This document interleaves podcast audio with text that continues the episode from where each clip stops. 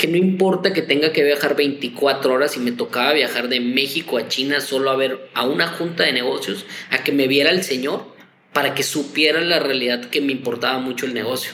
Y a veces en personas nunca va a ser lo mismo por correo.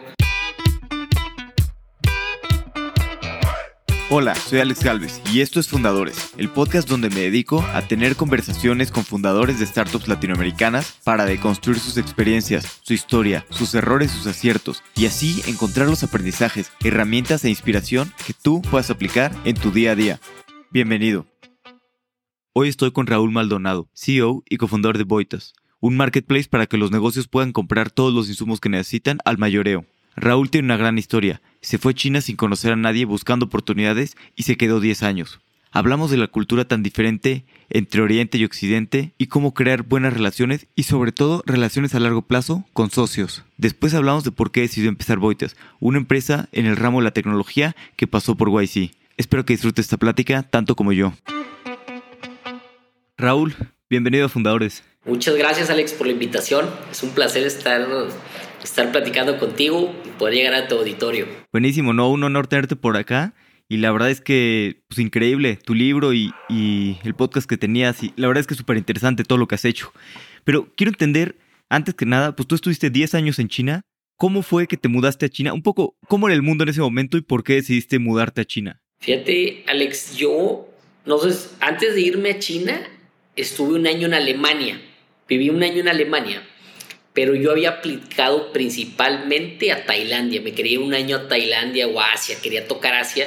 Y principalmente era porque venía con mucha fuerza. Y en una clase del TEC escuché a un, a un maestro platicar la historia de éxito de un chavo que se trajo unos dulces tailandeses.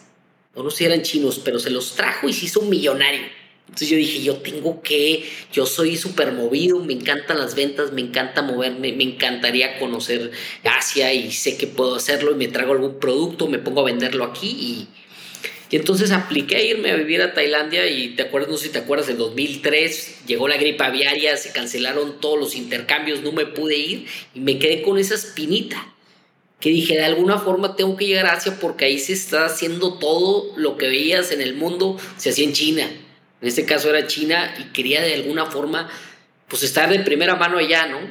Y pues Dios me puso esa oportunidad, ya graduándome, me fui al, después, en vez de irme a Tailandia, me voy a Alemania, muy diferente, regreso, acabo mi carrera y a los tres meses consigo una oportunidad de irme a China con unas prácticas profesionales muy interesante porque era, era un chavo de Wharton que se fue allá con su esposa y lo que hacían ellos ellos fueron pioneros en ayudar a empresas latinoamericanas a hacer compras en China. Entonces contrataban chavos para que se fueran un año y fueran atendieran a los clientes. Entonces estaba muy padre porque te permitía visitar fábricas, conocer de diferentes industrias y te podías desarrollar de forma increíble. Entonces, cuando me salió la oportunidad, apliqué, me dijo, tienes dos semanas para estar aquí en China, ahí te va tu boleto y en dos semanas tuve que dejar todo lo que tenía, vender un carro que tenía. Me fui a China y en dos semanas, en noviembre, me acuerdo, en 2005 estaba ya en Shanghai. Qué bueno, y también qué ventaja que llegaste un poco con, con, occidentales, ¿no? Porque a veces sí somos bastante diferentes, pues la cultura, ¿no? Y todo oriental que aquí en Occidente. ¿Te acuerdas un poquito cuando llegaste, cuáles fueron tus primeras impresiones de China? Imagínate que llegas a Shanghai. Imagínate, te voy a platicar cómo lo viví. Llego a Shanghai, todo en chino. Era una China muy diferente a la de hoy Llegas al aeropuerto, no conoces a nadie, no sabes quién te va a recibir. Solo ves un chino con un letrero. En chino, bueno, decía mi nombre, ¿verdad? Y le digo, hey, hi, ¿cómo estás? Soy Raúl. Y me decía, sorry, Tim Button. No entiendo, no hablo, o sea, no te entiendo. Entonces le decía, entonces, y no entendía, y no entendía. Y me decía, vente, vente. Imagínate que es un país desconocido, el idioma, no puedes hablar con nadie. Oye, pues me lleva era un chofer de un taxi que tenía mi nombre y me iba a ir manejando, tenía la encomienda de llevarme de Shanghai a Nanjing, que está como a dos, tres horas manejando. Oye, pues ya me pasan un teléfono, me dice una persona que estaba de Occidente, oye, ¿sabes qué? Te va a traer aquí al departamento, no te preocupes. Perfecto. Oye, voy, eran las 11 de la noche, me voy, me duermo, me quedo dormido en el carro y de repente, imagínate que abro los ojos y lo veo dormido también a él y pasando miles de carros. Entonces fue una choque así como que, no, a ver, ya no me puedo dormir, no sé dónde estoy, no van a robar o algo. Y fue una experiencia muy padre. A mí lo personal yo creo que China tiene algo muy interesante, Alex. Es un país que somos tan diferentes que te lo puedes amar o lo puedes odiar. Hay gente que lo odia por la comida, hay gente que no tiene ese espíritu tan de exploración. A mí me encantó. Me encantó y cuando aprendí una palabra empezaba a hablar otra y tres y después de 100 mil me salía bien, ¿no? y, me enamoré de China. Creo que un país que lo veía con, que eran trabajadores, que es gente tan diferente que es que te da mucha intriga sus culturas, cómo piensan, por qué son tan buenos en lo que hacen, cómo pueden llegar a precios. No sé, creo que todo me enamoró de China y fue una experiencia increíble. ¿Y cómo pasaste después? Llegaste pues, primero con un trabajo y empezaste a trabajar con alguien más a conocer China. Después, ¿cómo pasaste a hacer tu propia empresa? A los tres meses me presentaron a alguien por Messenger, era un, era un empresario de Guatemala, y le hice algo, una propuesta muy sencilla, porque yo ganaba 500 dólares al mes, pero me pagaban dónde vivir y decías, bueno, pues está muy bien porque estaba aprendiendo chino, pero se me iba todo el dinero en clases de chino. Entonces trabajaba, aprendía mucho, pero a los tres meses este cliente me lo presenta un tío y empiezo a hablar con él y me dice, oye Raúl, es que tengo un problema muy grande en China. Tengo, perdí 80 mil dólares, el proveedor no le entiendo, no me hace caso, me encantaría que me ayudaras. le dije, bueno, muy sencillo, mándame 3 mil dólares al mes, 2 mil para mí, 500 para una secretaria, porque no hablo chino, y 500 para un departamento, y, y va. Yo te, le dije, yo me comprometo a recuperarte los 80 mil dólares. Me dijo, órale, yo creo que, como que súper pues, bien, tuve la oportunidad. Le hablé a mi papá y le, dice, le dije, oye, si se mató la carreta, nada más te encargo el boleto de avión de regreso, porque no tenía ni boleto de regreso.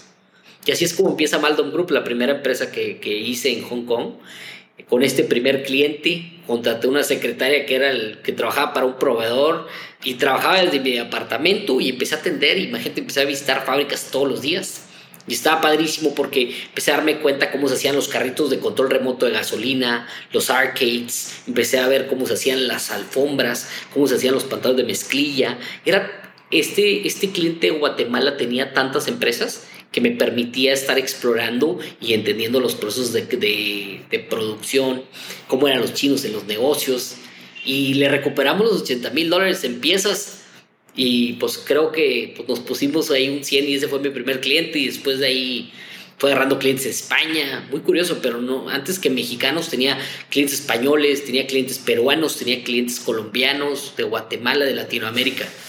Y después ya fuimos adquiriendo clientes mexicanos. Oye, ¿y qué aventado que apenas llevabas tres meses y ya estabas buscando pues, cómo independizarte y poner tu propia empresa en un país totalmente distinto? Fíjate que la oportunidad me llegó porque me acuerdo mucho que cuando me dice, tengo esta bronca, me acerqué primero a los dueños de la empresa y le dije, yo soy muy bueno trayéndote clientes.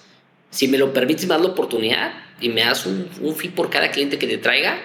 Y me dijo, no, no, no, no, nosotros no damos fees. Y dije, ah, bueno, muchas gracias. Y me fui. Pero sí, sí, pues yo creo que todo en la vida tienes que aventar. Lo peor que podía pasar era regresarme a México y volver a empezar, ¿no? Entonces yo creo que las oportunidades para el que se avienta y hay que aprovechar esas oportunidades que te brinda la vida. Y bueno, pues así nos aventamos. Creo que a veces si la piensas mucho no te avientas. Sí, totalmente. Y creo que muchas veces el chiste es aventarse y pues ya después aprendes, ¿no? En el camino. Algunas cosas saldrán bien, otras saldrán mal, pero sobre todo, pues, mientras vayas aprendiendo, pues a la larga te ver mejor, ¿no? O sea, ya después de 10 años de aventarte y, pues, cometer errores, pues algo tienes que haber aprendido, ¿no? O sea, tienes que ir mejorando con el tiempo también. Mi papá me dijo a Alex alguna historia, me, me dijo algo bien interesante. Me dijo, mira, ¿y cómo son sabios los viejos? Me dijo, te vas a tardar 5 años para que te empiece a ir bien. Yo le dije, no, hombre, papá, estás loco. Le dije, yo soy bien movido y yo voy a conseguir un contrato millonario, como lo viste en el libro. Un contrato millonario el próximo año. Y siempre me quedé así de contratos millonarios. Y hasta, el, hasta que, y así como lo dijo mi papá, hasta el año 5 me empezó a ir bien. Porque yo creo que va mucho desde, desde el fundamento de outliers, ¿no? Te tardas tiempo en volverte muy bueno en algo y que te digan, él es experto en esto. Entonces, toma tiempo, toma muchos errores, mucho aprendizaje, muchas idas, venidas, que te engañen, que no te engañen, conocer, saber, aprender y, tienes que ser bueno porque te haces bueno. Claro. Y hablando un poquito de esto de que fuiste a, pues ibas a las fábricas en China, ¿no? Y, y has visitado, me parece que más de mil fábricas. Un poquito cuando empezaste a ir pues, a fábricas, a ver todo, ¿de qué te diste cuenta rápidamente y qué aprendizajes te dejó todo esto? Yo creo que lo más importante, Alex, es, o sea, una, era muy preguntón. O sea, quería aprender mucho de cómo eran las cosas y entendí cómo los chinos ven las cosas, que es muy, a lo mejor desde una perspectiva más industrial, donde cómo costean los productos de una forma muy centavera, o sea, que le ponen de que, a ver, dos, dos segundos del estampado, tres, eran o sea, era como una, imagínate de Matrix, cuando desarman todo, ¿no? Y ves todo en piezas, así lo ven ellos, y son muy eficientes haciendo sus procesos. Y entonces el chino lo que empecé a aprender es cómo el chino siempre buscaba el cómo sí venderte algo y cómo sí solucionarte las cosas. Y cómo sí te decía, oye, no, es que yo ando buscando este, este vaso del Yeti, ¿no? Te decían, oye, sí te lo puedo hacer, pero yo lo quiero a 5 dólares, sí te lo hago. Y lo que tú y yo no sabíamos es que no le ponía un recubrimiento de cobre en el vaso interior que te permitía que durara la bebida dos horas más caliente o más fría, ¿no? Entonces, cuando empiezas a aprender de eso, te permite, te das cuenta que hay muchas formas de poder hacer negocio, de poder llegar y poderle vender al cliente lo que en realidad está buscando. Y lo ha hecho muy bien ahorita Viva Aerobús y varias líneas que dicen, oye, pues yo te compro todo separado y paga lo que tú quieras. Los chinos supieron hacerlo, pero en la industria. Sí, totalmente. A veces puedes comprar algo muy barato y en realidad pues estás comprando una calidad mejor, ¿no? De lo que necesitas o de lo que pues, quieres tener. Oye, una vez llegamos a comprar unas Barbies, imagínate, las Barbies pelonas. Oye, es increíble, pero tú nunca te darías cuenta cuando ves una Barbie si está pelona o no está pelona porque las ves bonitas así en la caja. Y normalmente lo que se hace es, si tú agarras una Barbie y le levantas el cabello, tiene, tiene pedazos de, pues de un pelo artificial, ¿no? Pero para ahorrarse dinero no le ponen en la parte de atrás. Entonces tú ves la bonita con poquito pelito aquí así son formas que ellos querían, y ese fue un caso de una tienda de conveniencia que todo el mundo conocemos, que pidió miles y lo quisieron hacer ellos directo y después me hablaban para tratar de solucionar ese problema porque nos dimos cuenta que en realidad pues ahorraron y querían pagar a fuerza 50 centavos o 70 centavos de dólar. Y el chino te dice, sí, yes, yes, yes. Pero yes no es bueno, o sea, es yes, ¿cómo? ¿Cómo lo vas a hacer? Entonces, el entenderlo y el aprender esa parte creo que es pues es fundamental, ¿no? Y más cuando tratas con gente tan, pues que recibe pedidos todos los días de miles de, de, clientes desde la India hasta clientes de Alemania, ¿no? Donde el precio es muy diferente, eh, la calidad de materiales es muy diferente. Y hablando un poquito de, de, mentores, sobre todo en esto de la diferencia en la cultura occidental y oriental, ¿cómo lo hiciste para entender pues, toda la cultura oriental y, y acercarte a mentores o qué hiciste para, para acelerar esa parte de aprendizaje? Fíjate que yo creo que ese tema fue muy fue complicado al principio porque nadie te enseña a ser empresario.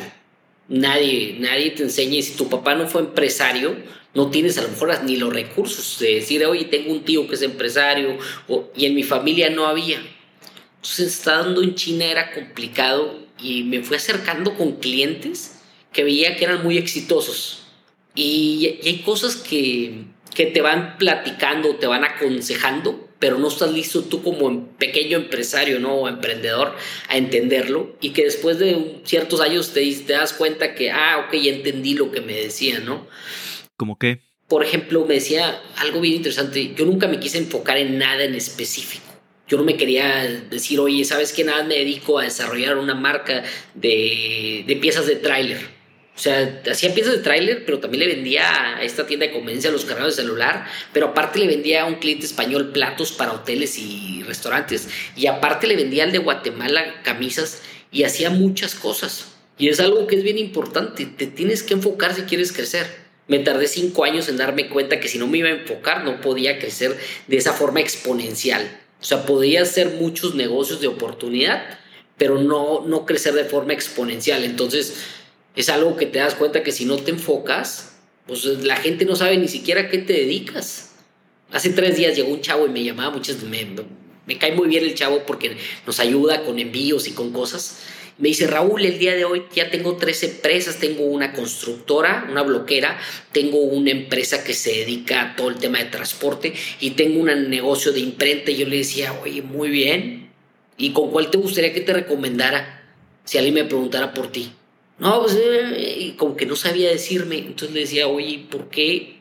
¿Cuánto te genera esta persona? No, es que esta me genera más. Y luego, ¿por qué sigue siendo los otros dos? Es que hay una oportunidad también. O sea, no sabemos a veces soltar las oportunidades y desarrollarlas. Entonces es mejor enfocarte en una, probarla y si no te va bien, pues te cambias, ¿no? Pero el hecho de tener muchas, es, nadie te enseña eso. Y es un consejo como esos, los que son muy importantes en la vida. ¿Y cómo te fue a ti, ya que te enfocaste más en, en una sola cosa en vez de en varias? Fíjate que lo curioso es que en el año 5 te empieza a ir bien y empiezas a vender cientos de miles de cargadores de celular. Imagínate. Pero también llega una oportunidad más grande y cómo sueltas una y dices, sabes que voy con todo. Entonces yo vi la oportunidad, en, a mí me tocó en la industria petrolera, de ser, de visitar miles de fábricas, me fui a desarrollar, me volví experto en algo muy interesante y es donde tenemos como, como seres humanos darnos cuenta para qué somos buenos. Muchos de nosotros somos buenos vendiendo, muchos desarmando negocios, otros desarrollando proveedoría. Entonces te das cuenta para qué eres bueno y te das cuenta que puedes utilizar esas habilidades para poder hacer cualquier cosa. Yo en la industria petrolera, por ejemplo, me llegó, me asocié con el, distribuidor más grande de arena sílica de Latinoamérica llegó la oportunidad porque ellos querían una persona con quien se pudieran asociar en China, que fuera de confianza, ser posible que fuera occidental, que hablara chino, y yo pues ya había vivido todas esas experiencias que me preparó la vida para ser un experto desarrollando proveedores. Ya hablaba chino, ya podía hacer, hacer lo mismo que hice en China en otro país del mundo, en otra parte. Entonces me volví experto en, en el petróleo y empecé a desarrollar proveedores en Rusia y gente en la India y clientes en Medio Oriente y empecé a crecer de una forma exponencial gracias al conocimiento que había, pues, que, que, había acumulado. ¿no? Entonces a mí me llegó de esa forma y, y, bueno, pues tuvo la oportunidad cuando, como muchos dicen, ¿no? Cuando dicen éxito es cuando la oportunidad pues se junta con, con la preparación, ¿no? Y sí creo mucho en eso. Sí, totalmente. Y hay algo, de hecho creo que venía en tu libro, que es mejor estar preparado y que no llegue la oportunidad a que llegue la oportunidad y que no estés preparado. Pero Alex, siempre llega. Si, si, si, si, chambeas, siempre llega. Yo también creo eso. Si estás preparado y si trabajas, eventualmente van a llegar. O sea, y a veces no te das, o sea, para todos que todos los días se parten el lomo, que están chambeando, que están fregándose, créanme, va a valer la pena, va a llegar un punto donde va a valer la pena. O sea, eso es importante y la vida en realidad te llega, las oportunidades te llegan en diferentes, diferentes edades, no importa, hay gente pues, muy exitosa, muy joven y lo vemos en tecnología, y gente muy grande que se vuelve exitosa a los 50, como el, creo que el de KFC o el de McDonald's, ¿no? Entonces, es un tema de disciplina de trabajo y tienes que saber que la oportunidad va a llegar. Sí, totalmente. Oye, después de todos estos años de, de importar productos de China, eh, visitar fábricas, ¿cómo decides con qué personas trabajar y con que sean buenos proveedores para poder, o sea, sí, que no sea nada más como una sola operación, sino realmente construir a largo plazo y demás. Pero ¿cómo sabes entre todas las personas que has trabajado, pues cómo identificar quiénes son, pues quiénes trabajan de la misma forma que tú? Mira, yo creo que las relaciones se construyen con tiempo, eso es una. Dos, creo que todas las relaciones que queremos desarrollar de largo plazo, que estamos en un negocio ya serio y que dices, ¿sabes qué? Ya me voy a dedicar a las autopartes. Ya me decidí, ya vi clientes, ya tienes que ir a conocerlos en persona. Yo creo que es algo de la vieja escuela que, que he aprendido yo de grandes empresarios de, de México y gente que me ha ayudado, que me ha mentoreado en algunas formas es que no importa que tenga que viajar 24 horas y me tocaba viajar de México a China solo a ver a una junta de negocios, a que me viera el señor para que supiera la realidad que me importaba mucho el negocio. Y a veces en personas nunca va a ser lo mismo por correo. Y es algo que a lo mejor muchos van a decir, no, no es tan eficiente que hoy en día en Zoom. Créanme, no es lo mismo en persona en muchos casos. Y más cuando hablas de negocios grandes, millonarios, ¿no? Yo creo que cuando me servía mucho hablar chino, porque de cierta forma, pero esto puede ser en cualquier lado, ¿eh? en cualquier parte del mundo. En Estados Unidos, si hablas inglés, puedes ir a hablar con la gente. A mí me servía mucho escuchar y hablar chino y, y que, que la gente confiara en ti, porque decían, mira, este chavo ya aprendió chino, se tomó el esfuerzo de, de aprender, es una persona preparada, es una persona que está buscando cómo generarnos valor como fábrica. Y también te das cuenta el tipo de clientes de que ellos tienen eso da una, una, certeza muy importante. El hecho de que le vendiera, no sé, imagínate, en la industria petrolera, a Slumberjay o Halliburton o a los Weatherford, pues ya te dices, oye, pues no, no es un, no es un proveedor que, que tan malo, ¿verdad? Porque seguramente mandaron unos auditores. Y lo que pasa cuando visitas una fábrica, Alex, es que tú tienes acceso a ir a visitar la fábrica, la área de producción, y te vas dando cuenta quién le produce ve los almacenes y te das cuenta que le produce, no sé, imagínate que le produce, que le hicieran los productos a Apple. Wow, ¿no? Pues dices, este probador tiene que ser muy confiable, ¿verdad?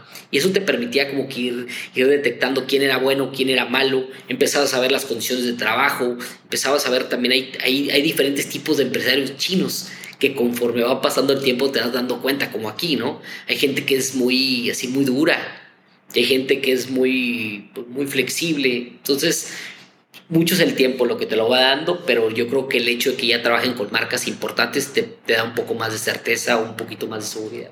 Sí, claro, ¿no? Y la verdad es que, que como dicen los negocios grandes, pues ir a ver a la persona y siempre genera confianza, ¿no? Es conocerlo, también ir a ver la fábrica, revisar las cosas.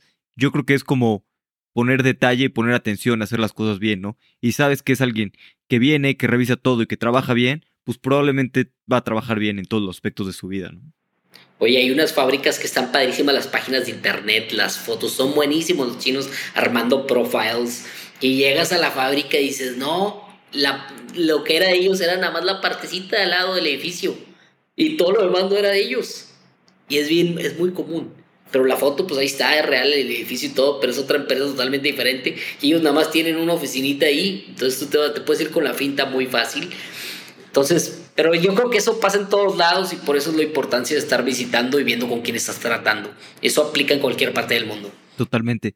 Y luego, ¿cómo fue que, pues, que te metiste al mundo de la tecnología y pasaste de, de vivir en China muchos años y de importar, ahora estar en el mundo de la tecnología? Fíjate que siempre me ha encantado el tema de la tecnología. Me encanta, me encanta escuchar las historias de los Rapis, de los Facebook, de todas estas empresas que, que han cambiado industrias de la nada haciendo modelos de negocio que a lo mejor para los que no están dentro se ven muy sencillos. Dijo, no, pues puso una página de internet y con eso hizo que todo, y tú dices, pues cuando lo ves de atrás, el backend es complicadísimo, el contratar desarrolladores es complicado, el ver cómo captar clientes, el que, el que usen tu negocio, pues es muy diferente, ¿no? Pero siempre he tenido esa, esa pasión por la tecnología. Yo más de 15 años comprando dominios, me encanta comprar dominios y siempre los he comprado pensando en qué puedo construir arriba de ellos. Es curioso, pero me han ofrecido dinero por ellos y nunca los vendo porque creo que vale mucho más lo que puedes. Lo veo como un activo digital y siempre creo que se puede utilizar para algo. Entonces lo seguí muy de cerca por mucho tiempo. Tuve la oportunidad de regresando de China en el 2016. Invertí de hecho en una empresa de Marcelo, mi socio, mi cofundador hoy en día, que se llamaba Wi-Fi Mall y entré como ángel inversionista y fue muy padre porque vas viviendo eh, la experiencia en cierta forma de, si quieres, de lejitos, pero vas viviendo lo que él está batallando, cómo, cómo se le struggle, cómo, cómo puedes tú pues, apoyarlo, ¿no? Y ver cómo es su crecimiento. Y como que dije, es momento de entrar al tema de tecnología. Va a llegar su momento donde hay que meternos de lleno porque esto está cambiando de una forma exponencial. Y luego cuando llegó el COVID, pues de, de alguna forma se volvió muy, muy importante para lo que estábamos haciendo. Y pues entramos, muchos dicen que por accidente y otros por oportunidad, pero entramos viendo la oportunidad de que mucha gente buscaba entrar o comercializar productos y no había forma de hacerlo. Y con la experiencia que yo tenía de China de, que mucho emprendedor está buscando mejores formas de conseguir productos, pero a veces su nivel de compra es muy chico. También que los grandes no quieren tratar con los chicos, y me incluyo.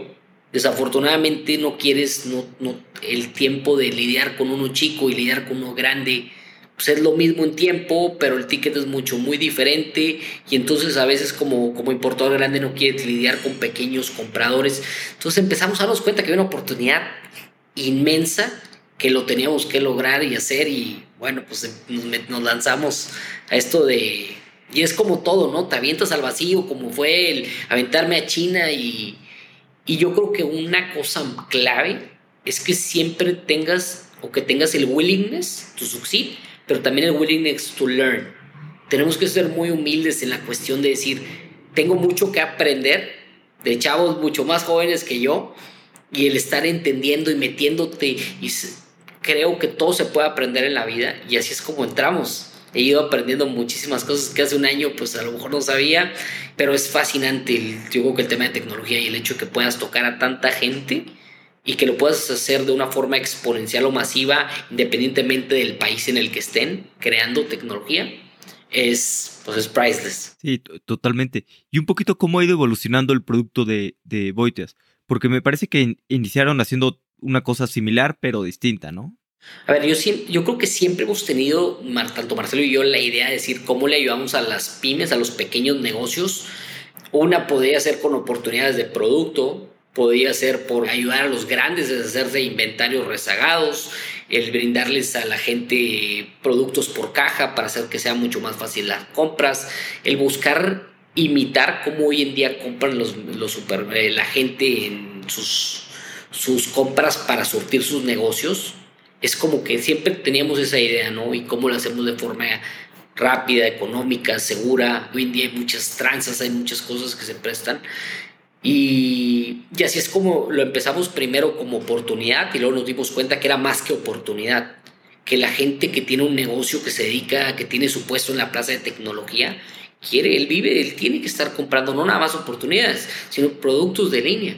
Entonces empezamos a dar cuenta que ese cliente podía comprarnos más. Empezamos a darnos cuenta que la necesidad que pensábamos al principio, que oye hay que venderle una caja de Yetis, decía, oye, pues sí está padre lo del Yeti, pero también te puedo comprar gorras y plumas y agendas. Y entonces nos dábamos cuenta que la oportunidad ahí estaba, siempre y cuando tuviéramos suficiente variedad, siempre que los pudiéramos ayudar a tener un buen precio. Y, y bueno, y también dependía mucho de su canal de venta, lo que nos como se llama? Como nos damos cuenta, ¿no? Y luego nos dimos cuenta que después de ciertos meses de que ya generábamos pedidos y todo muy padre, nos dimos cuenta que no sabíamos nada de nuestros clientes. Entonces era, o le dedicamos a Know Your Customer, a entender muy bien quién nos compraba y por qué nos compraba. Y eso es algo que todo emprendedor tiene que hacer, tiene que hablar mínimo todas las semanas con usuarios. Hoy en día el usuario es el que te da las respuestas. No vienen en libros, no vienen en, con mentores. Es tú en la calle, fundador, emprendedor. Vete a probar las hipótesis, vete a platicar con los usuarios y pregúntale por qué te compra el que te compra y por qué no te compra el que no te compra. Y empezamos a entender algo maravilloso. Empezamos a entender que la gente nos podía comprar más, que la gente buscaba mejores tiempos de respuesta. Empezamos a entender que qué tipo de negocio tenían y empezamos a desarrollar esa, esa segmentación inicial, ¿no? De decir, ah, bueno, el que tiene productos de ferretería, pues no le podemos enseñar productos de trajes de baño, ¿no? Y cuando lo empezamos a hacer de esa forma, imagínate que llevábamos en 6, 7 meses 40 mil registros, en un mes llevamos 35 mil del nuevo formato, donde ya le podemos ofrecer a la gente exactamente lo que está buscando. De perdido lo que están interesados en ver, ¿no? Y empezamos a dar cuenta cuáles eran sus canales de venta, qué querían ellos, o sea, ya tienen diferentes perspectivas hasta en el margen. Si tú tienes un local comercial, esperas ganarte más que si lo vendes por Mercado Libre. Pero Mercado Libre te quita una comisión, entonces empiezas a entenderle mucho a cómo están las cadenas de suministro, las estructuras de precios y, ya es como empiezas a, a crear soluciones que puedas aportar valor a cada uno de estos segmentos o comunidades o tribus. ¿Y qué te ha sorprendido ahorita de hablar con clientes? Uno, hay muchas industrias que te vas dando cuenta que no han cambiado los últimos 50 años. Hace poquito, no, te lo he platicado en otros podcasts, porque algo que me fui a Berkeley en el 2019 y un, y un maestro de Berkeley de innovación, yo le decía, oye, se llama Andrew, le decía, oye, Andrew, pues qué increíble que en Silicon Valley, un lugar tan chiquito, salgan tan grandes ideas. Y me dice, a ver, Raúl, siempre sacamos el conejo del mismo, el mismo conejo del sombrero. Y yo, ¿cómo? A ver, no entendí. Siempre buscamos industrias que no han cambiado en los últimos 50 años y las reemplazamos por otras.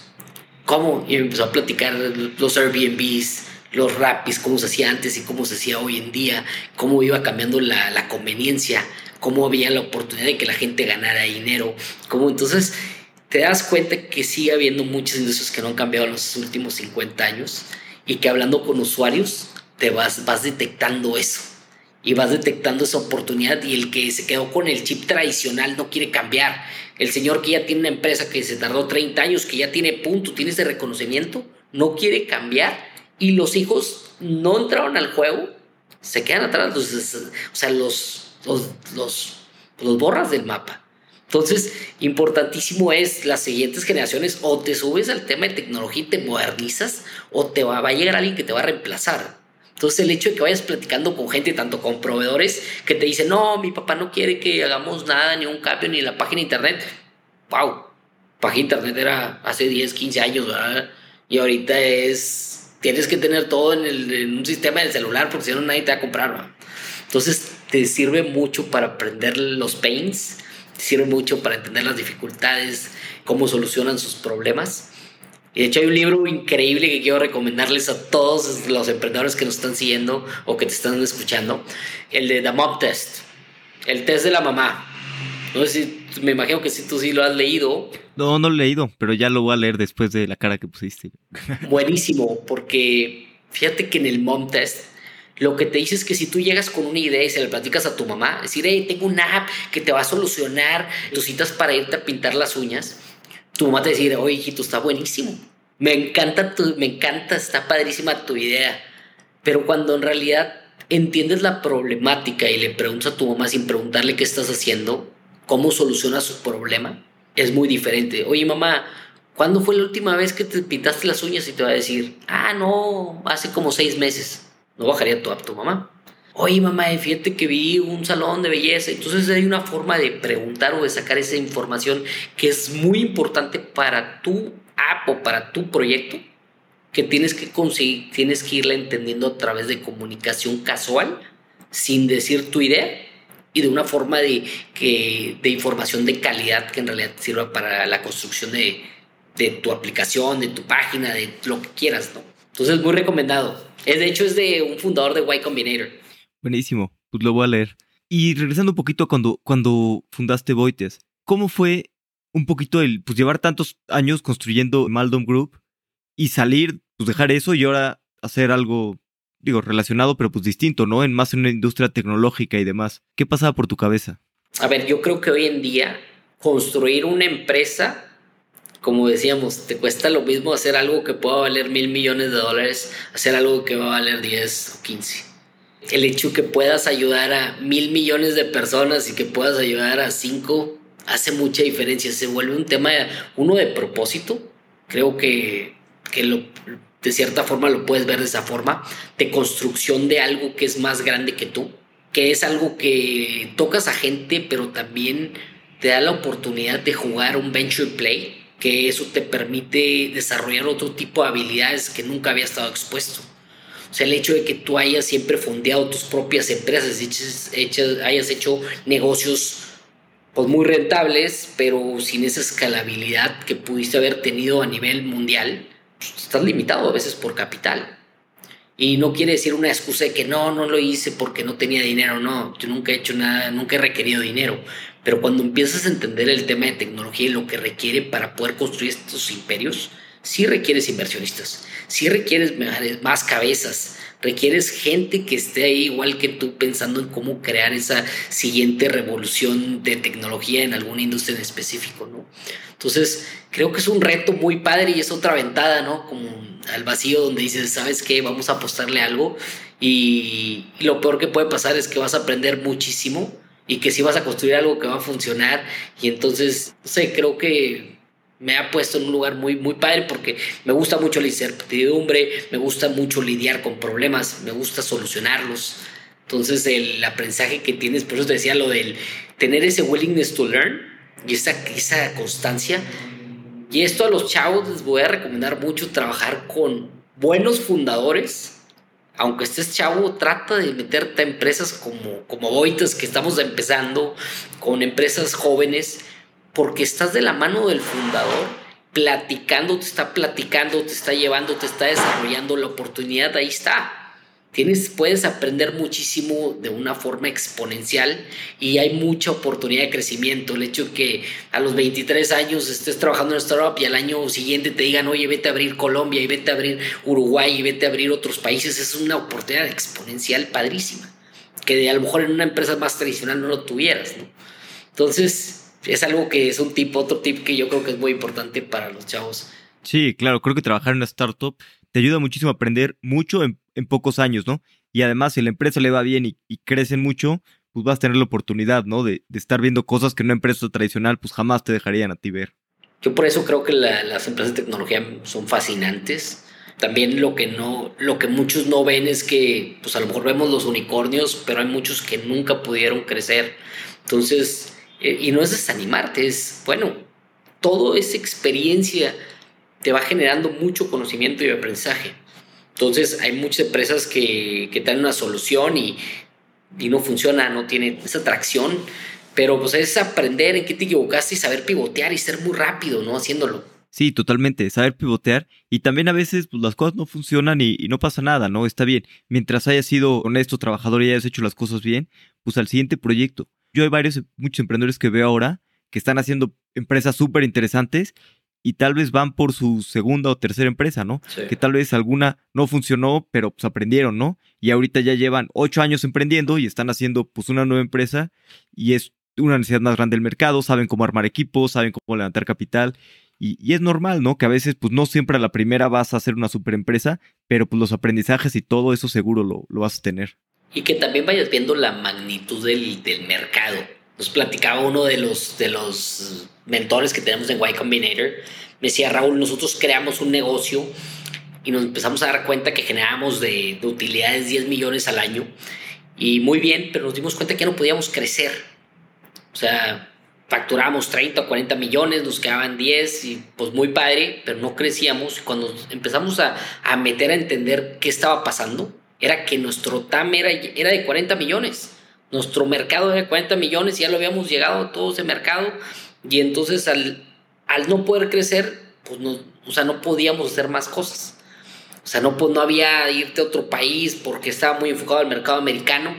Me dice, y así de la noche a la mañana los fundadores decidimos cerrar esta empresa, agarrar todo el capital, ya teníamos 30 millones de dólares y lanzamos Scribbled, que hoy en día es Scribbled en Estados Unidos, que tiene más de 200 millones de dólares en revenue. Entonces, Qué interesante cómo te das cuenta y cómo a veces es, pues te, es apenas lanzando negocios como te vas a ir aprendiendo. Sí. Y hablando un poquito de, de Y Combinator que mencionabas ahorita, ustedes estuvieron en, bueno, no importa, en el batch pasado, Winter 21. Sí. ¿Cómo les fue el proceso de aplicación y luego pues ya la, el programa? Estuvo muy curioso porque no conocíamos nada de Y Combinator, no veníamos de tecnología. Hoy en día aprovechen este podcast para los que quieren emprender, apliquen, vale la pena. Creo que es muy interesante lo que ha hecho Y Combinator y cómo le está apostando a Latinoamérica. Cuando estábamos entrando al mundo de, de, esto de tecnología, empezamos a ver a ciertos fundadores. Me acuerdo mucho de Tutu Asad, que tenía habitado, que había levantado capital. Veíamos a Nowports, veíamos a gente que pues, estaba siendo muy exitosa, como Skydrop también, a Tabo, de Monterrey, y como que nos empezamos a acercar. Hoy es cómo está lo de Y Combinator, empezamos a informarnos, dijimos, oye, pues está la oportunidad, no perdemos nada por aplicar. De hecho, no teníamos ni siquiera el CTO en ese momento. ¿eh? Dijimos, vamos a lanzarnos y apostar y, hacer la aplicación. Y aplicamos y tuvimos la fortuna, fíjate que, de hecho, antes que entramos, se nos, tuvimos nuestro primer crash, 30 mil visitas en 24 horas y donde dijimos necesitamos un CTO, invitamos a Argenis de, de co-founder y de socio nuestro con equity y todo, y él se, se une a Boitas en la última semana de noviembre, me acuerdo mucho. Y luego entramos a Y Combinator, fue un proceso muy padre porque fue un proceso también muy estresante, porque cuando aplicamos nos hacían preguntas y hubo un, un, un momento donde estábamos back and forth en correos que nos hacían preguntas muy específicas de que, a ver, tus ventas, de qué industria, y nos preguntaban por correo. Y un correo ya eran como las 12 de la noche que, que, que queríamos enviarle, digo a Marcelo, pues ya envíalo tú. Lo envía Marcelo, era un, creo que un martes, y el viernes normalmente te iban a decir si sí o no. Llegó el viernes no nos dijeron nada. Yo el sábado no nos dijeron nada. Entonces digo, Marcelo, a ver, déjame checo el correo y me lo mandó a mí, no les contestó a ellos. No me digas. No, pues lo quería matar, imagínate. y Marcelo, perdón, pensé que se lo había mandado a este chavo y no. Oye, en ese momento agarro el correo yo, lo escribo, oye, sorry, pues ya está, esta es la respuesta, faltaba perdón. Y, y curiosamente el mismo domingo nos mandó un correo y dijo, ah, bienvenidos a Y Combinator. ¿Pueden hacer el onboarding el día de hoy, domingo? Sí, claro. Y así fue con las experiencias de que entramos, pues en así como un correo nos dimos cuenta que no nos contestaron, pensamos que no nos habían aceptado, nos aceptaron, tuvimos la oportunidad y... ¿Y no les marcaron? No nos marcaron. Sí, sí, sí nos marcaron primero, la primera entrevista sí, pero como que la información después fue back and forth. Ah, ya, ya, ya entendí. Nos entrevistaron y todo. Sí, la entrevista. No, no, no. Decía que pues, normalmente una llamada cuando te aceptan, ¿no? Y un correo cuando te rechazan. No, pues, nos mandó un correo y nos dijo, oye, ¿pueden tener el onboarding? Sí. Y en ese momento ya nos dijo, eh, bienvenidos y todo. Fue muy padre. Pues buenísimo, ¿no? ¿Y qué tal ya en el programa? Creo que Y Combinator lo que te permite es estar en una mesa donde el más menso eres tú. Y esa es la mesa que quieres estar sentado, ¿eh? ¿Por qué? Porque la gente ahí... Y no quiere decir que seas más menso, sino que cada quien está haciendo un proyecto personal muy diferente y ves desde el genio que está desarrollando los trailers autónomos que pueden caminar 500, 500 kilómetros adicionales por día porque desarrolló un sistema de, de autonomía de los vehículos, veías a alguien trabajando con células madres, otro desarrollando un producto que podía curar el cáncer con parches. Es tan increíble y, que hayas estado, que estés en una generación de gente tan brillante, te permite aprender mucho, te permite ver la vida de diferentes lados, gente de pues básicamente 50 países diferentes.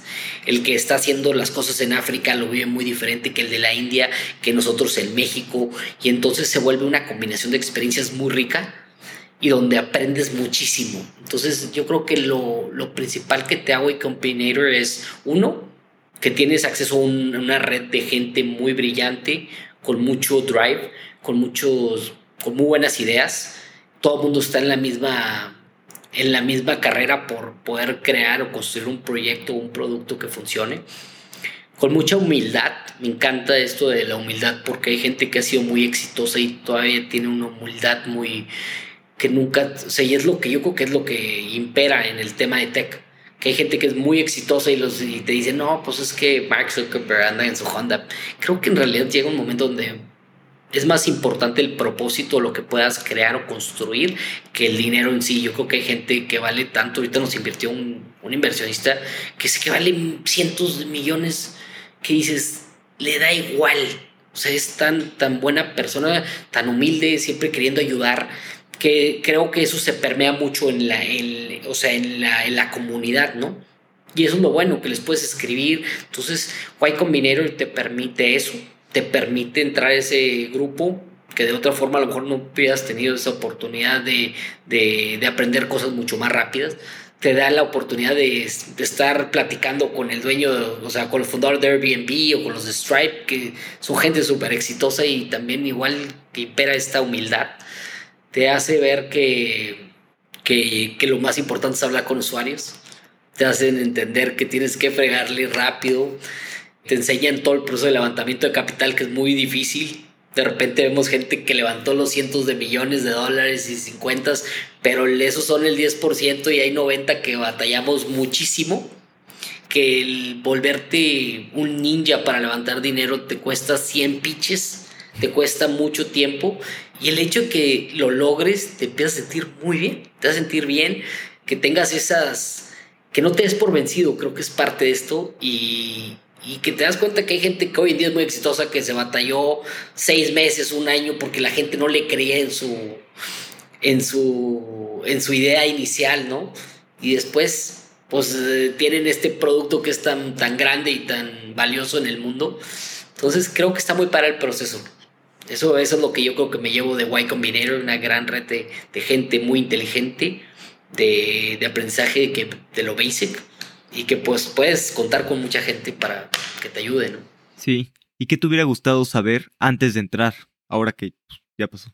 Yo creo que el tema de la validación de la hipótesis creo que es lo más difícil. A ver, cuando estás creando un negocio, no importa si es digital, no digital, el hecho de que puedas hablar de product market fit, que es lo más difícil, el tú probar una hipótesis o un, un modelo de negocio que tú crees fielmente que va a funcionar, lo tienes que probar muy rápido. Tienes que darte cuenta e irte moviendo muy rápido, tienes que muy ágil.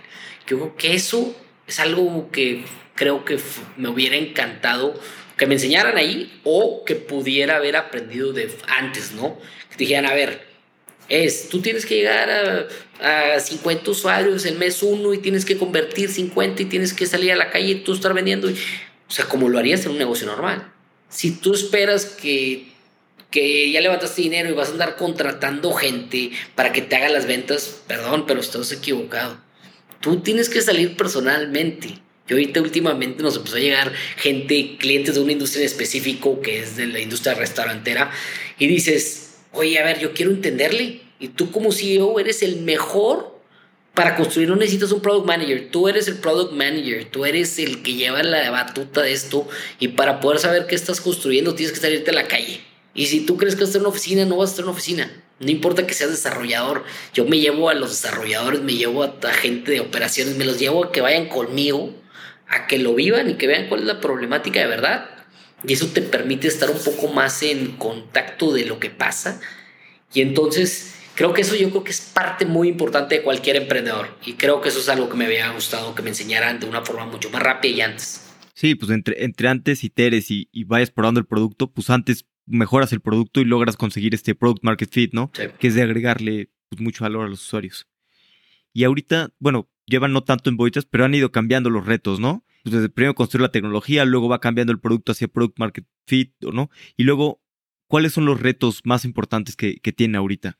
A ver, yo, yo creo que así, primer, primero es los de la hipótesis, vas comprobando, vas viendo y vas viendo líneas de, de oportunidades y al mismo tiempo estás levantando dinero. Entonces tú como fundador o como CEO es bien complicado llevar las dos corras, ¿no? Porque pues al principio estás platicando y es muy diferente picharle a un, a un fondo americano, a un fondo mexicano, a un fondo árabe. Es muy diferente.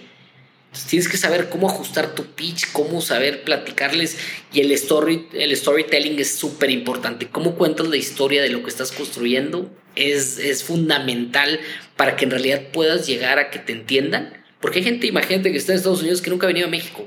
Y el hecho que tú le hables del changarrero y que tú le hables de los mercados de abastos y que le marque, no lo entienden, ni lo van a entender. Entonces tú tienes que hacer, contar esa historia para que la gente en realidad entienda y pueda tener un poquito más sensibilidad y que diga, ah, ok, si este chavo está muy seguro, órale, vamos a invertirle, ¿no? Entonces el reto número uno es que la gente crea en ti, en tu idea y en tu equipo y esa es la parte del seed capital, ¿no? Que sepan que no importa lo que pase, te la vas a partir tú tratando de lograr construir esto que, está, que tanto queremos. Y luego el reto número dos, yo creo, y hace, hace poquito lo hablaba con otro fundador, es que cuando ya tienes algo de dinero levantado y te quieres traer a la gente de Amazon y de los Ubers y de los Rapis, no tienes la marca. La gente no tiene la marca para ser tan atractivo. ¿Y quién es Boitas? Oye, es una startup que empezó ahí, que está en Wacom. Yo ahorita estoy en Uber a nivel mundial y estoy en Latinoamérica y, entonces todavía no tienes la marca. Entonces, ¿qué tienes que hacer? Pues es desarrollar equipo, gente que quiera, que tenga ese willingness to learn, que quiera crecer contigo, que entonces se vuelve una chamba tuya de construir como CEO. Primero es levantar dinero y luego es construir un equipo bueno de gente joven que, y hay que dedicarle tiempo. Hay que desarrollarlos, hay que hacerles un plan donde la gente pueda ver ese crecimiento y puedan desarrollarse y aprender de ti. Entonces tienes que dedicarle tiempo a la gente. Yo creo que es súper importante como buen líder. Tienes que hacer que tu equipo se desarrolle. Y luego la plática sería es, ya que tienes la marca y tienes el dinero, ahora el reto es traerte que a la gente importante coopere y luego que lo operen y ejecuten, ¿no? Está muy padre el reto. Yo creo que nunca paras y eso es lo, bonito de esto, la, la, operación es complicada en todo. Tienes que ponerte muchas cachuchas, tienes que saber que estás entrenando para las Olimpiadas, y tienes que estar primero, no sabes para qué atletismo, para qué competencia de atletismo estás dándole, y a veces estás corriendo y a veces estás tirando la lanza. Tienes que saber que tienes que volverte muy bueno en todo lo que haces. Sí, totalmente. Y, traer el mejor talento es un reto, ¿no? O sea, siempre es un reto y más ahorita con tantas empresas pues peleando el, mismo talento. Yo creo que hay que vender la visión, hay que ser muy buenos. Igual es storytelling. es convencer a la gente que, y tú tienes que transmitir como fundador esa pasión, ese, esa visión, ese we are bigger than life. O sea, vamos a ser muy grandes, vamos a meterle tiempo, vamos a... Y eso es lo que va generando que apuesten también la gente en ti, que te crean, que quieran ser parte de, de esta empresa, ¿no? Entonces creo que es un reto también mucho como fundador y, tienes que hacer que ellos crezcan también. A mí me encantaría que en tres años yo ser el semillero que es rápido hoy en día de emprendedores, ¿no? Es más, a mí me encantaría que desarrolle. Yo les digo, necesito tres años de tu vida y te voy a enseñar a que seas muy bueno siendo empresario, siendo, yo te voy a desarrollar porque la verdad es que sí quiero, me encantaría que después salieran las trudoras o que salieran los, los Linios o los Daffitis o las empresas que pudieran ser parte hasta de, de proveedores o clientes nuestros, ¿no? ¿Y qué sigue para Boitias? ¿Qué quieren lograr en los siguientes un año, dos años? Yo creo que primero que nada es posicionarnos como el marketplace más grande de, de pequeños negocios, de las pymes el poder ser el lugar donde puedan comprar todo lo que necesitan sus, negocios según las industrias. Necesitamos ser muy buenos entendiendo las necesidades de cada una de ellas y, la problemática que hoy en día surge desde, desde gente que no tiene acceso a otra de China porque ya el contenedor vale 20 mil pesos, digo 20 mil dólares el flete nos vemos como si fuera, eh, nos vemos muchas áreas de oportunidad en la cuestión de desarrollo. Y ahorita lo que estamos entendiendo es cómo podemos ser el brazo comercial de, de proveeduría para estos pequeños negocios, cómo los ayudamos a que puedan vender más. Entonces ahorita nos estamos dando la misión de decir cómo hacemos que tengan los mejores precios, cómo los ayudamos a vender más, a que se digitalicen todos esos inventarios, esos productos y estos tipos de negocios y es a través de educación, a través de apoyarlos, a través de desarrollarlos, y eso nos va a hacer crecer, y va a hacer crecer todo el, ecosistema, ¿no? Desde la gente que vende comida en las calles hasta el que vende el marketplace porque quiere desarrollar un pequeño negocio, porque se le ocurrió y quiere salir adelante, hasta, hasta los chavos que quieren pagar la universidad, ¿no? La oportunidad es ilimitada y queremos ser que Boita sea parte de la vida de estas personas. Creo que con el comercio podemos cambiar vidas. De acuerdo. Sí, me, encanta lo que hacen y creo que el mercado es enorme, ¿no? Toda esta parte que no está digitalizada en Latinoamérica, pues simplemente es una experiencia mucho mejor de compra, ¿no? Puedes ofrecer mejores precios en menos tiempo con delivery y todo. es una mucha mejor experiencia para el que compra y para el que vende también. Sí, yo creo que es parte. Faltaba un aliado que le ayudara a las grandes empresas a poder vender sus productos a los pequeños comerciantes sin que ellos hagan un esfuerzo comercial sino a través de una plataforma y a los chicos a tener mejor opciones de mejores términos comerciales. Entonces hace mucho fit en el mercado y creo que podemos no nada más ser un tema de precios, sino creo que podemos aportar mucho valor. Totalmente. Vamos a pasar a la última parte, que es la serie de preguntas de reflexión. Órale. ¿Cuál es el libro que más has recomendado? Creo que el de Momtes últimamente lo he recomendado mucho. Antes de eso, comprar en China ya no está en chino. Ya escribí ese libro, lo escribí porque creo que, como lo decía al principio de la plática, no, no se me hacía justo tener tanto conocimiento o saber tanto de algo sin compartirlo con la gente. Y el hecho de que crear una guía y no, había, no hay libros de cómo comprar en China. Y el de comprar en China ya no está en chino, entonces lo creé para eso, lo escribí para eso. Y, y bueno, creo que The Momt es, es, muy importante para que validen sus ideas y todo. Entonces yo lo, ese sería mi libro. Buenísimo. Sí, yo leí el de el que escribiste y, me encantó. La verdad es que está muy bueno, muy divertido y, muchos aprendizajes. Incluso mi novia está, quería ver unas cosas y me decía que, ah, buenísimo, porque subí que estaba leyendo el libro, ¿no? Sí. Y ya me dijo, ah, buenísimo, este, pues compártemelo después. Muy bien, así necesitamos que más gente lo lea. Creo que te puede servir mucho para las primeras ideas de negocio. ¿Qué creencia o hábito has cambiado en los últimos cinco años que ha mejorado drásticamente tu vida? Fíjate que nunca había utilizado una agenda y hoy en día ya utilizo una agenda porque es parte de mi día. Si no, no puedo organizarme. Se me va tanto, o sea, como tengo tan poco tiempo, que tenga dos horas trabajando, si no me organizo, pierdo. Se me van juntas, se me van cosas. Entonces he aprendido a tomarme el hábito de todo anotarlo, de todo poner invites, de todo ser muy agendado y ser muy respetuoso con mis tiempos creo que eso es parte de, poder administrar muy bien tu, ahora sí, tus actividades y te va a servir mucho en lo que hagas. ¿Hay una opinión que tengas que poca gente comparta? Yo creo que sí, y a decir cuál es, y creo que es importante. Hay gente que cree, y muchos de nuestros papás lo creen, que primero tienes que desarrollarte en una empresa y luego emprender. Y ese era el, yo creo que la recomendación general hace unos, hace tiempo. Yo creo totalmente lo, opuesto porque siento que conforme vas creciendo, vas adquiriendo nuevas responsabilidades, como ya te casas, tienes hijos y entonces ya no te puedes salir de trabajar de esta empresa y te pueden pagar mucho, pero nunca vas a poder, y más que nunca vas a poder tener, a lo mejor, hoy en día es bien difícil comprar una casa de 5 millones, de 10 millones. ¿Cuánto tienes que ahorrar libres para comprar una casa de 5 millones? O sea, 500 mil pesos, o sea, es difícil, Alex. Entonces, ¿cómo puedes tener esa libertad financiera? Es a través de un emprendimiento, honestamente, de poner tu propio negocio y de trabajar, ¿no? Yo creo que hoy en día yo no recomiendo eso. Yo recomiendo, yo recomendaría mucho es trabaja con alguien, pégate con alguien que en realidad admires, que pueda ser tu mentor, que te puedas dedicarle tres años de tu vida. Solo necesitas tres años de tu vida para aprender de algo y también ir probando, ¿no? El ir probando, el ir estar cambiando forma constante. Creo que en el currículum se ve horrible el que estés probando diferentes cosas. Yo creo que es un aprendizaje el que vayas a diferentes industrias. Por eso mucha gente no se mete al tema de consultor, pero es una buena oportunidad de ser consultor, porque el ser consultor te pone en proyectos muy independientes, muy diferentes cada vez y tienes un aprendizaje que te dura de tres a seis meses en otros países, en diferentes lados, en diferentes industrias que te permite desarrollar diferentes tipos de habilidades, te permite saber qué te gusta y qué no te gusta. Entonces, como que ahí, ahí como que mi forma de pensamiento ha cambiado mucho en, esto. De yo soy mucho ese aprende, equivócate, lánzate, porque es, el momento.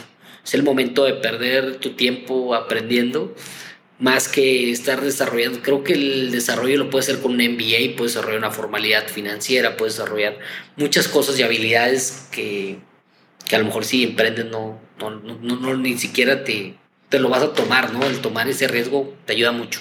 Totalmente.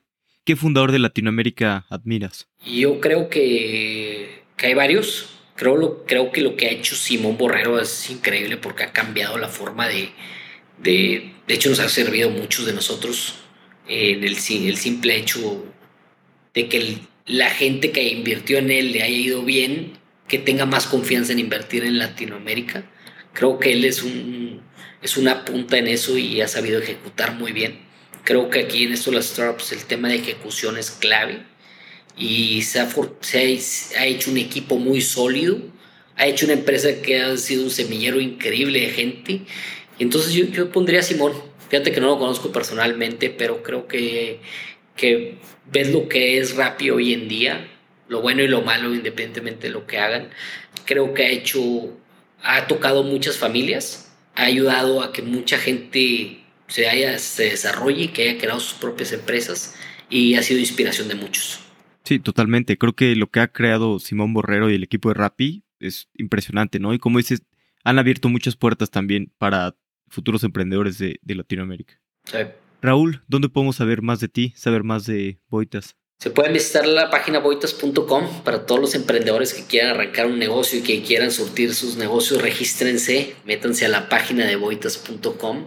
Yo también tengo una página para los que quieran comprar el libro de comprar en China o en chino, métanse a mrchinapreneur.com me encanta poder dar consejos que la gente que me sigue en Instagram, con mucho gusto, ahí les puedo ayudar en algo. Siempre trato de contestarle a todo mundo porque la verdad es que creo que hay que, compartir el conocimiento y estarnos ayudando y eso te genera mucho más. Entonces me pueden seguir en Instagram también como Mr. Chanapreneur.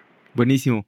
Raúl, muchas gracias por tu tiempo. El tiempo es lo más valioso que tenemos Siempre podemos hacer más dinero, pero no más tiempo. Alex, muchísimas gracias a ti por esta invitación. Creo que, que, padre que estás creando este espacio para que más gente conozca la vida de emprendedores, que vean, que vean lo que hacemos todos los días y cómo estamos tratando de, de poner el nombre de Latinoamérica en alto. Raúl es un emprendedor que me ha impresionado con su forma de trabajar y siempre tiene ganas de seguir aprendiendo. La verdad, Boites me encanta y creo que están resolviendo un problema realmente grande en una industria que no ha sido tocada por tecnología. Muchas gracias por escuchar. Espero que hayas encontrado valor en este episodio y si te gustó, recuerda recomendarnos a un amigo y a enemigos. Hasta la próxima.